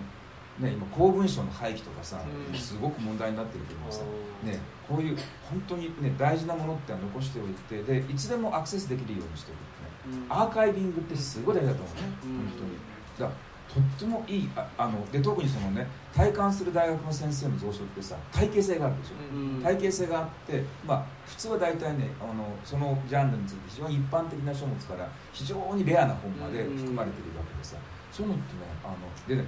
先生たちってねご存知大学を辞める時にとんでもないような本があってこれうちを持って帰ると奥さんが怒り狂うので「体抜けちゃうでしょ」って言ってさまあ人によってはね書録を作る人がいるわけですよね、コンピューターで固めてさ。もうね65過ぎてんだからさそんなところにね我慢つつも本あったって読みはしないんだろうけどさ捨てるに捨てられず持って帰るんだけども。で図書館に寄贈したいって言うとさ嫌だって言うんですよね。重複調査が面倒くさいって言うと貸したい実績がない本はもう置かないとかいうそんなことを言ってるんですでもその場所がもうないんですよね。みんな困っちゃってて最終的にはねブックオフに行ったりしてるわけですよ。本当にもったいないことですけどね。それ考えたらねそれを引き受けるって言ったらねこれね僕が心配してるのは日本中の先生が引き取ってって言ってきて 場所がなくなっちゃう。あっという間に。これまずいね。まずい。これはね、うん、考えられるのでもしやるんだったら、うん、ジャンルをあらかじめ限定しておいてもうね例えばその歴史まあ君専門だからね歴史だけとかね、うん、哲学だけとかさ、文学だけとか、文学ももうジャンルがいっぱいあるからもう日本文学だけとかさ、本当にジャンル限定していかないと、みんなが次々とねあのいいですかってことでさみんなね自分の本はその図書館に持っていくっていう条件がつけられる。それそれが嫌がる理由なんだけどバラバラにするなっていうなんとか文庫って名前をつけて図書館の一流に俺の専門コーナーを置いとけ。それを要求するのね。それを図書館が嫌がるだから一番求めてるのっていうのは本のねもうあのその対価を欲しいんじゃなくて名前を残してほしい、俺がこの本を集めたんだっていうことを後世に残してくださいっていうのが彼らの最大のあの要求なんでそれを満たすことができればいくらでも本は来る問題はそのね管理コスト管理コスト。そう。なんですよね。で、まあ、ジャンル絞るということで考えると、まあ、できるだけ外部に開か外部性があった方がいいんで、うん、意味がわからない本っていうのが一番一番いいなと。思う遠いよね。一番遠い。はみたいなね。何これ。でもここにしかない。っていう面白いよね。意味がわからない本それ誰がそれ選書するの？それが難しい。ちょっとねあのデモクラシーで。みんなみんな意味わかんないっていう。ま あそういうそうそう。だからそういうねまあその管理コストっていうのが問題ですね。どれぐらいの場所考えてるの？今実はあの先日村長に一緒に会いに行ってきてですね、うん、あのちらっと話したんですよで一つ候補に上がってるのがあのもう廃校になった小学校の、うん、えー、と体育館なんですけど体育館。はい。あのバスケットコート一つ分ぐらいはあるので、え仮に高さをガーッと上げてよければまあまあ入るとは思うんですよ。まあ、これを、まあ、もちろんそのじゃあどうやって引き受けるもそうだしその中にどうやってじゃあ本棚を作るもそうだし、まあ、全て全部コストにはなってくるんですけどそれが実現するとおそらくそのタタコツボの先っぽの方にいてる人たちが たくさんまあこの村に来てですね、うん、でなんかそのフェイス2フェイスで会うっていうところが自分はすごい大事だなって今本当に思っていて、まあ、今日もこうやってわざわざ来ていただいてるわけですよ。別に動画だってもういい時代だし情報だけ取るんだったらもう普通にネットで取れちゃう。この時代にわざわざこう足を運んで来ていただいてるっていうこのなんか事件性っていうかね、うん、その場所にしか絶対起こらないし我々もまあこの今日しゃべることをした打ち合わせすごい綿密にやってきたわけでもなんでもなくて、ね、あの本当にフリートークに近い形を話してるわけなんですけど、まあ、これはもうもはや事件みたいなものでなんかそういうことにしかもはやもうその価値というか新しいことが生まれる余地がないんじゃないかなと思ってるんですよね。でそれがそのいわゆる距離が遠いというかその何やったっけ、えーと、外部性。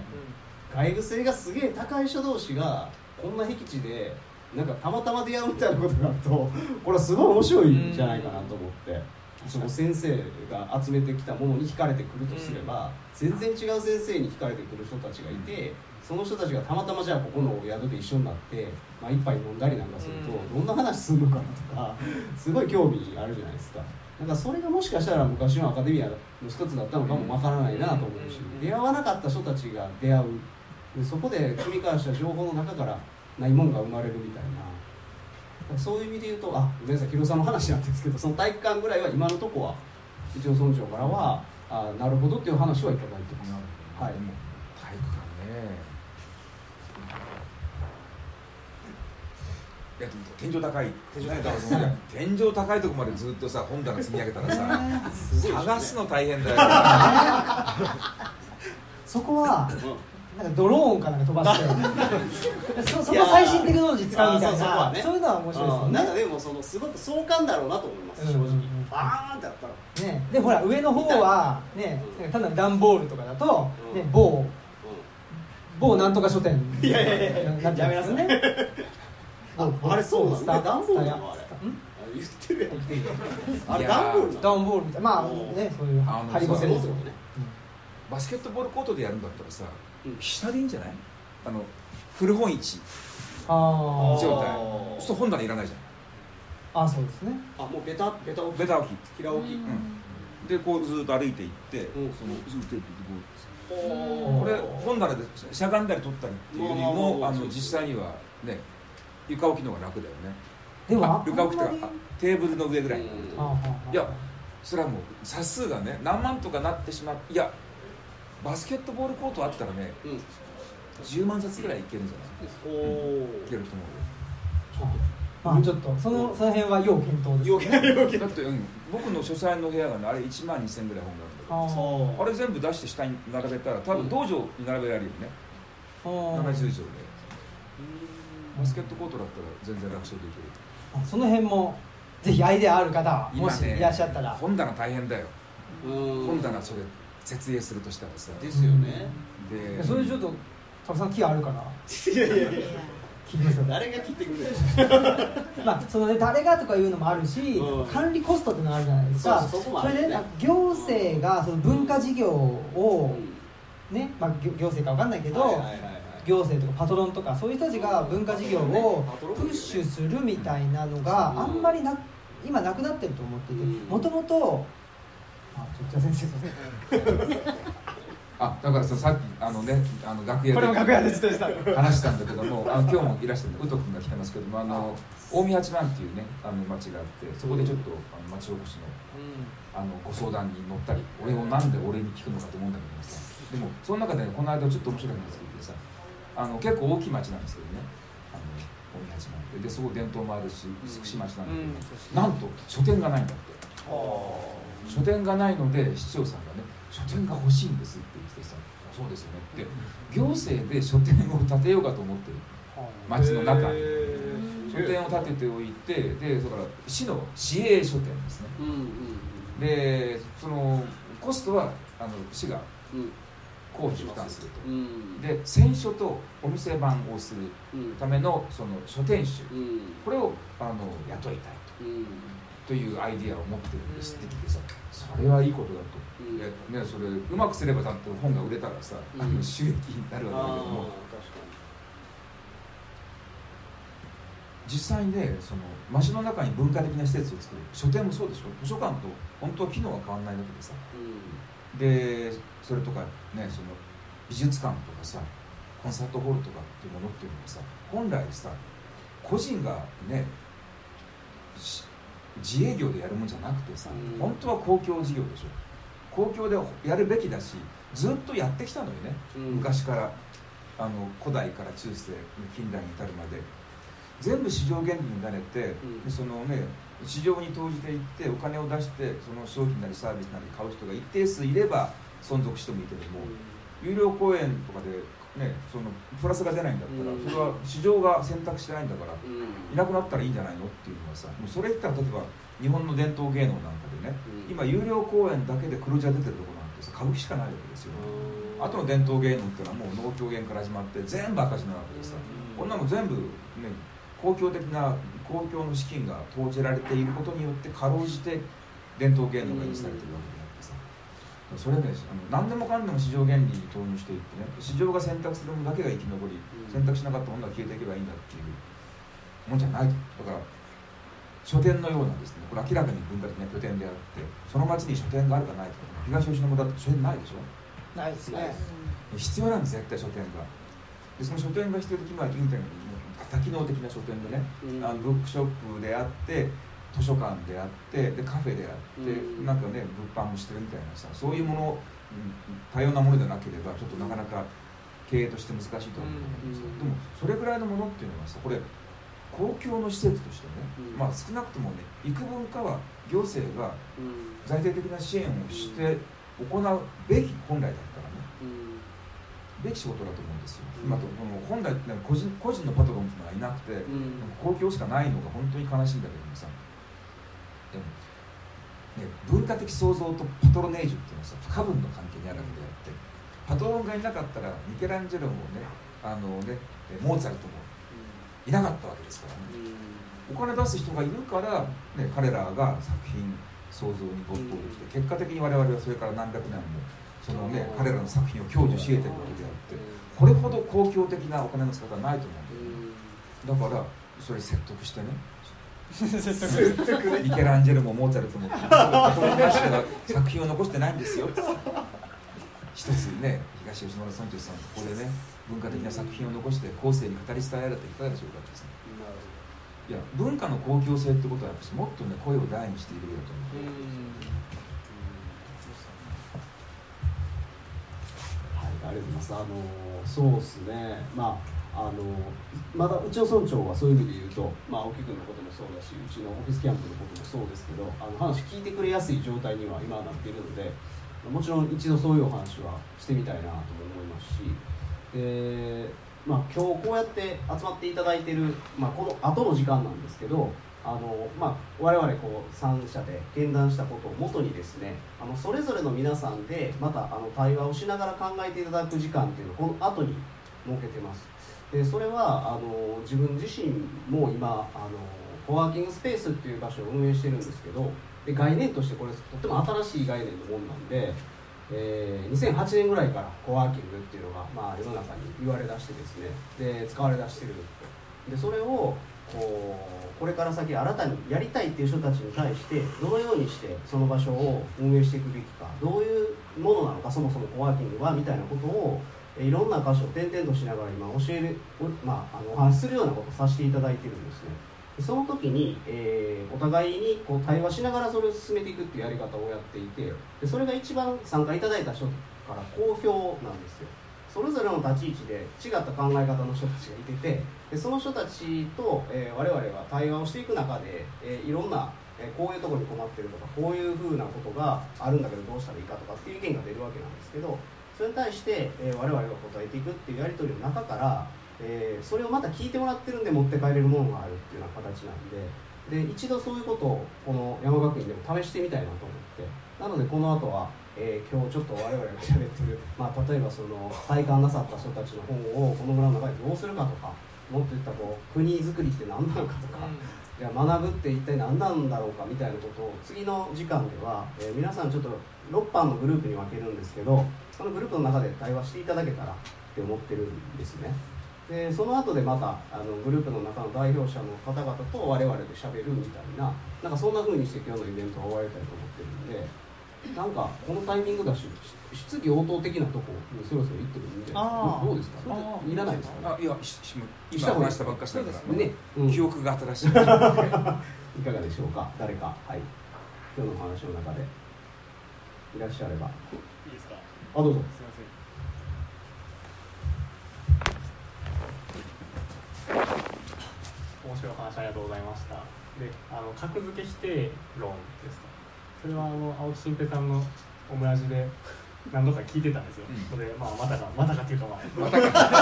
また同じこと言って大事だから。はい。何回も聞いてるので大事なこととして認識してるんですけれども僕の中でいつも首をかしげていることが内田達先生って格付け上位ですよねっていう そうなんですよねそれであのウィキペディアとかで僕鷲田清和さんのことを調べてたら必ず鷲田清和さんを調べてる人は必ず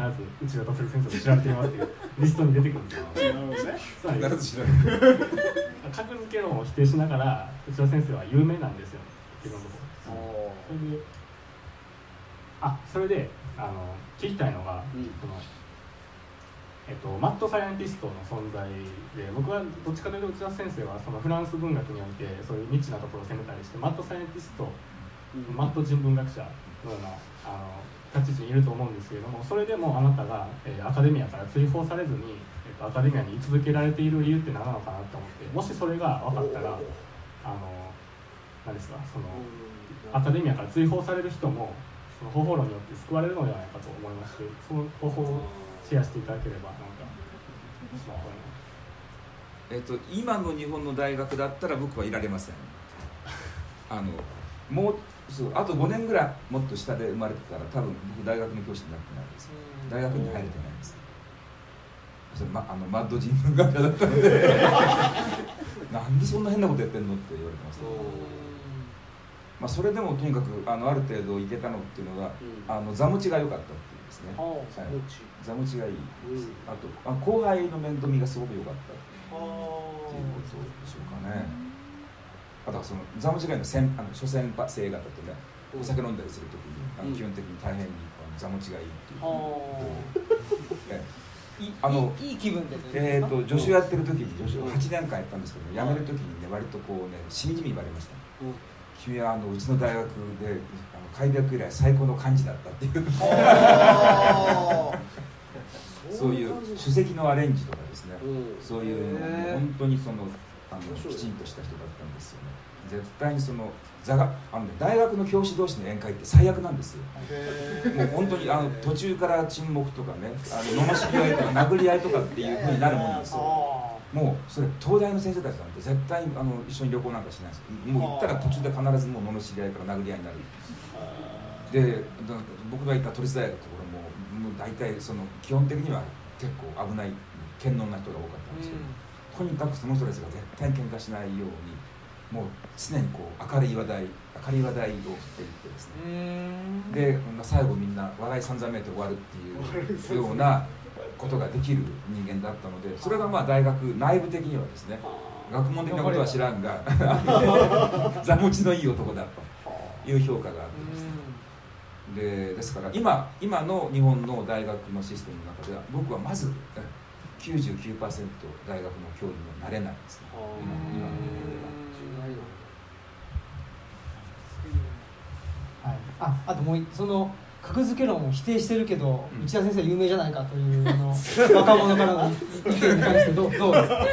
か？格付けしてくれって言った記憶はないんですけど。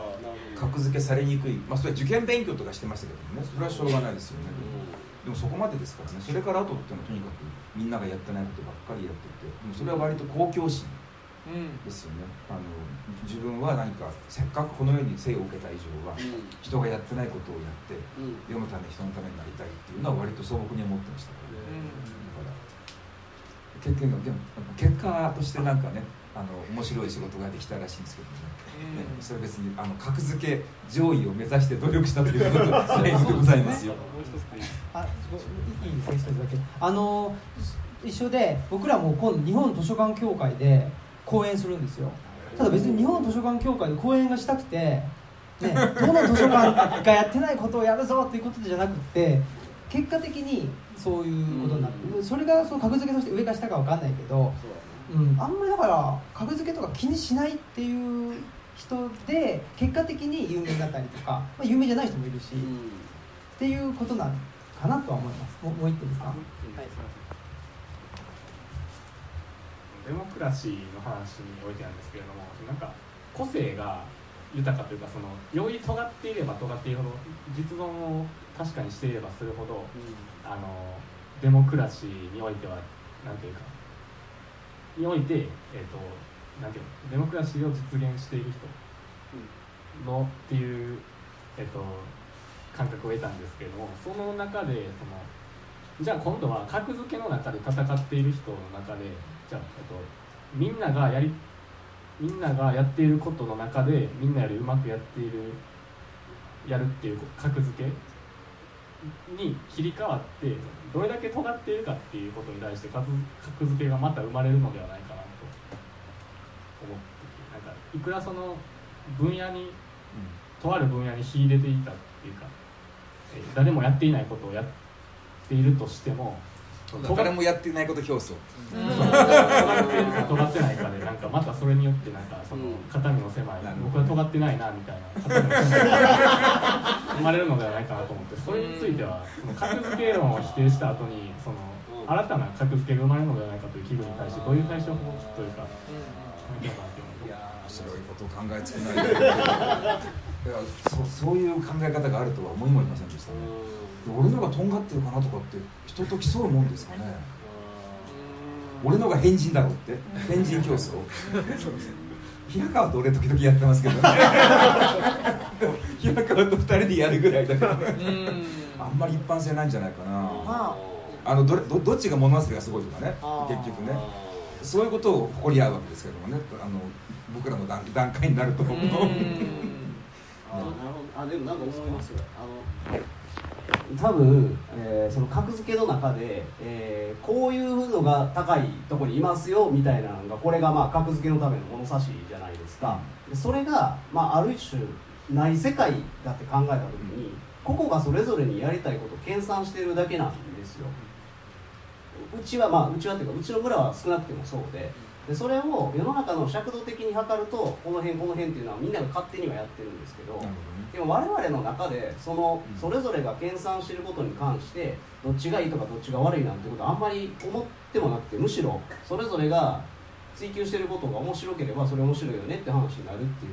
だけのことなんですよ。だからそこはおそらくもう競争の世界じゃなくてなんかこう、まあ、ある種見せ合いっこするっていうかなんだろうこう、まあ、めんこ集めたりとかわかんないですけど まあそんなに近いっていうんですかね。だからこう別に格付けされたくてやってるわけでもないし尖りたいと思って尖ってるわけじゃないんですよ。結果として尖ってるからだから尖ったらこの先の世の中いいんだと思ってもらうとこれまた間違いなんでそれちょっとそこのフレームから外さんとあかんですよ。これしたらいけるはもうないんで。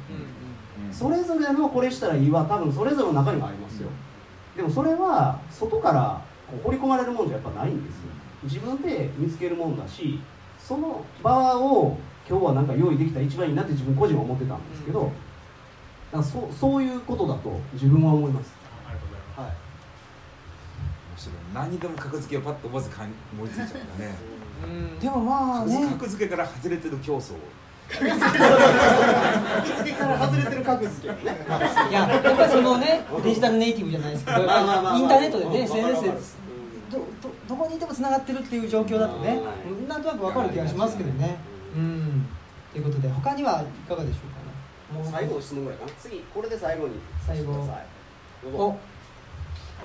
そうですね前来てもらう、前。来ない。い。いですか？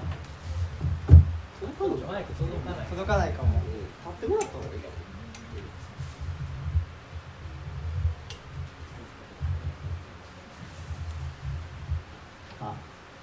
名古屋から来た堀間と思ってますでちょっと山学院についてもう少し話が聞きたいなと本当だね。青木さんと坂本さんが開かれたも用意されて、学びに関心があるのは分かったんですけど、そそれぞれでやるんじゃなくて、みんなでやろうと思ったこととか、なんで山学院っていう名前なのかとかあとまあ、協力してこう今日来たるまでにいろいろすごい話されたと思うんですよ、その中でこう自分たちが考える学びとかこの場の開き方とかきっといろんな意見が出たと思うのでこのことをちょっと教えていただいた上でなんかこうワークショップできるとなんか燃えてくるな素晴らしい質問。素晴らしい。お金いただいてありがたいですね。え何しあ喋ります？少しだけ僕しゃべります、ね、もちろんえーと、まずなぜ山学院っていう名前なのかというと最初はね言っちゃいます？言っちゃいましょういいのかな言って。あの最初はねヤマハ学院っていう名前だったんですよ。あのそうそうですね。そうヤマハ学院。で山が大好きってことじゃないんだけども、まあ、海か山か山かって言ったら、まあ、ヤマハかなみたいな そのぐらいの感じなんですよね。でヤマハ学院。でねえっ、と尾鷲にもね、はいはいはい、えっ、とそうそうね、僕ら山肌から海派ねとか言っちゃったんですけど大鷲の方々に言っちゃったんですけどこれ坂本さんにね今年の初めですかね、うん、あの雇用でしたいんですと。山葉学院で言うんですって言ったらそれちょっとね大きくなった時。そうそう最初そう最初めっちゃ喜んでたんですよ。いやめっちゃおもろいと、まあ、要は某ヤマハとね、はいはい、よく似てるじゃないですか。あもう絶対おもろいと。これで行こうやとか言ってたんですけどこれ待てよと結構ちゃんとするかもわからんとそうそう。その時にいやもう静岡までねちょっと行って話するみたいなこと言ってたら本当に言ってた変なことするわけじゃないのでそうそうそうそう。でもきちんと了解取っとこうかという話はしたんですけど。俺らの悪ノリじゃあこれまずいんちゃうかと、ね、そうそうそうもうちょいなんかちゃんとしとった方がええんちゃうみたいなことで歯を取ったっていうのがまあそうなんですか取っちゃった取っちゃったんですで山学院なんか結構真面目なんですよねこう見えても。真面目真面目じゃなかったら働きすぎで体壊さないですからね僕らね。そう。そういうのがちょっと働いちゃってね。随分気使うんだね。確かに。ヤマハからさヤマハからクレームつかないと思うよ。だいぶクレームつくとこまで行ったら大したもんそんな話言ってたなそんなこと言ってたけど。言ってた言っててんけど。まあやっぱしね。そこはね。あのさ俺のいとこのさやちゃんっていう子がさ昔デザイナーやっててさでそのイグレックっていうブランドだったんだけどさあのイブ・サンローランと全く同じロゴでやちゃんこれイブ・サンローランと全く同じロゴやんって言ったらさこんなん大丈夫なのって言ったらさイブ・サンローランから文句言ってこられるんだったら大事なもんだねだから東吉野村のねロゴもねあれ明らかに。あれね。ね HY HY ねちょっとあれっぽいよね。まあちょっとね見てくださいね。ちょちょっと似た感じの。文句言ってくれるなったらさそこで帰ればいいんだからさまあまあそうですね。まあでもとはいえちょっとそういう流れでそういう流れでまあ山学院っていうことになったんですけどやっぱり山っていう山っていうかな山村ですね。山村をフィールドにしてえそこからですねいろんなここ僕は漠然としてるんですけどねあのいろんなものをあの継承したいと思ったんですよ。まず最初に。っていうのも、えーと、大工さんがあのうちの図書館の本棚を作ってくれた大工さんがいまして大工さんが何て言ったらいいんですかねえっ、ー、と空き家に行くとどこで人が死んだか分かるとかですね。まあそれは昔はあ多分明治大正ぐらいまでは病院じゃなくて家で人が亡くなってるし大体亡くなる場所とか、まあ、人が生まれる場所お亡くなりになる場所っていうのは決まってたんですね家の中でっていうのもあるとは思うんですけどすごくですねそれ第六感っていうんですか？そういうのがすごくやっぱり働いてる方ででやっぱり街だとそういうのってそういう方って感受性高すぎてしんどくなってしまうという話をしてたんですよ。ただし僕それこれからの時代で何をすれば正しいとか何をすれば生きていけるっていう時代じゃないっていうことで言うとそういう感受性って必要なんじゃないかなって思ったんですねでその必要な感受性が都市部では養えない。感受性がある人はしんどくなってしまう。ということであればやっぱりもうちょっとノイズの少ないこの山村をベースにしてあの何かまあ大工さんの技術でもいいですし、あと他にね、まあ、なんだろうなんか魚釣りでもね、えーと、山菜のね取り方でも何でもいいんですけどそれもあの方法は何でもいいと思うんですよ。いいと思うんですけどその感受性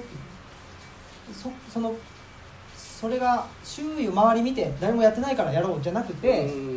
ピンときてやるっていうその直感っていうんですかね感受性。そこを養える場を作りたいなってすごくまあそれがね あの漠然としてるわけですけどそういうふうな感じで思っててそれ坂本さんにねあの持ってったという感じですかね。なんかあの答えのない時代っていうのを一応テーマの最初に持ってきてるんですけどなんかまさにそうだなと思ってて、えーまあ、要は我々もこの山学院っていうことに対してその答えをやっぱり持ってないんですよ。だから本当に山学院って実はただフレームがそこにあるだけで、まあ、正直言うと何が入ってもいいって自分は思っててでその中にいろんなものが入ったり出たりすることの中でおそらく皆さんそれぞれに今日の中で持って帰っていただくこと違うと思うんですね。それでよくて。何かこう一つの漢字の書き方を皆さんでこの順序が正しいから学びましょうっていう場ではなくおそらくそれぞれが全然違ったことを持って帰るんだけどそれでいいっていうふうに言える場っていうかでそれをまたこう繰り返す場っていうかでそれぞれがそれぞれの思うことを言っていい場にしたかったんですよ。でそれが誰が正しいとか正しくないっていうのを決めるために我々がやってるわけじゃなくて我々も皆さんの意見を伺った中で我々なりに解釈して我々のやりたい山学院をやっていきますし言うとそういう大きなサンプルをたくさん、まあ、ある意味で言ったらいただける場なのかなとも自分は思ってたんですね。なのでいろんなお考えがあっていいと思うしそもそも山学院って話があって今日我々がなんとなくあの山学院に関係あるんかないかわからないですけどそういういろんなお話をしたわけですけどその中からこう浮かび上がってきたことを素直に多分お出しいただくのが一番我々的にはいいのかなと思うんですけどね。どうでしょう？そう思ってます。その通りなんです。ぜひ。余計ぼわっとしちゃうえ？余計ぼわっとしちゃううん。なんでしょうね、あのぼわっとしてていいじゃんいいそうそういうことやね。感じ、うん、なんかねあの僕もねこの前うちの奥さんから言われたんですけどこんなぼやっとしてる状態でこんな人数集めてイベントやるやついないよって。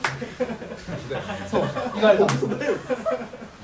すそれがある意味僕と坂本さんの、まあね、何、うん、まあ、うん、結果的に強みになってるというかですね、もうとりあえずやろうよみたいな、ね、あの場所押さえろみたいなね、そうそう。そんな感じなんですよね。でまあ本当にあの皆さんこのね東吉野村入ってきてもらって、まあ、そこで感じたものとかそれと今生活なさってる場所との比較とか、ね、今いつもこう思ってたけどここに来てみたらちょっとなんか違うなっていうこととかねそんなことでもあのなんかちっちゃな違和感をあのきっかけにしてもいいし、ね、何かしら何かしら普段なんか思ってたけどちょっとこれち違う違うって言われたら怖いからやめとこうみたいなことをもうどんどん言ってもらえる場になったらいいなっていうのは思ってる。というぐらいしかね決まってないぜっていう感じですねどうですかね先生学長にね学長に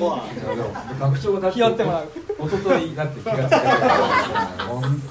何にも決めないで人集めだったのね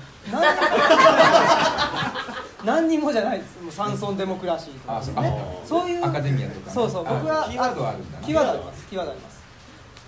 でまああのルチャリブロもそうですけどね、始めるぞっていう感じでであとはうちの奥さんがねあの肉付けしてくれたっていうところがあるんで僕とか坂本さんはね始めるぞとか言ってわーっていう。あこやんが肉付けしてくれあとは、うんとまあ、他のメンバーがあの肉付けしてくれるメンバーがいるので安心してやるぞって言えるっていうところがありますね。はい。はい。あじゃあ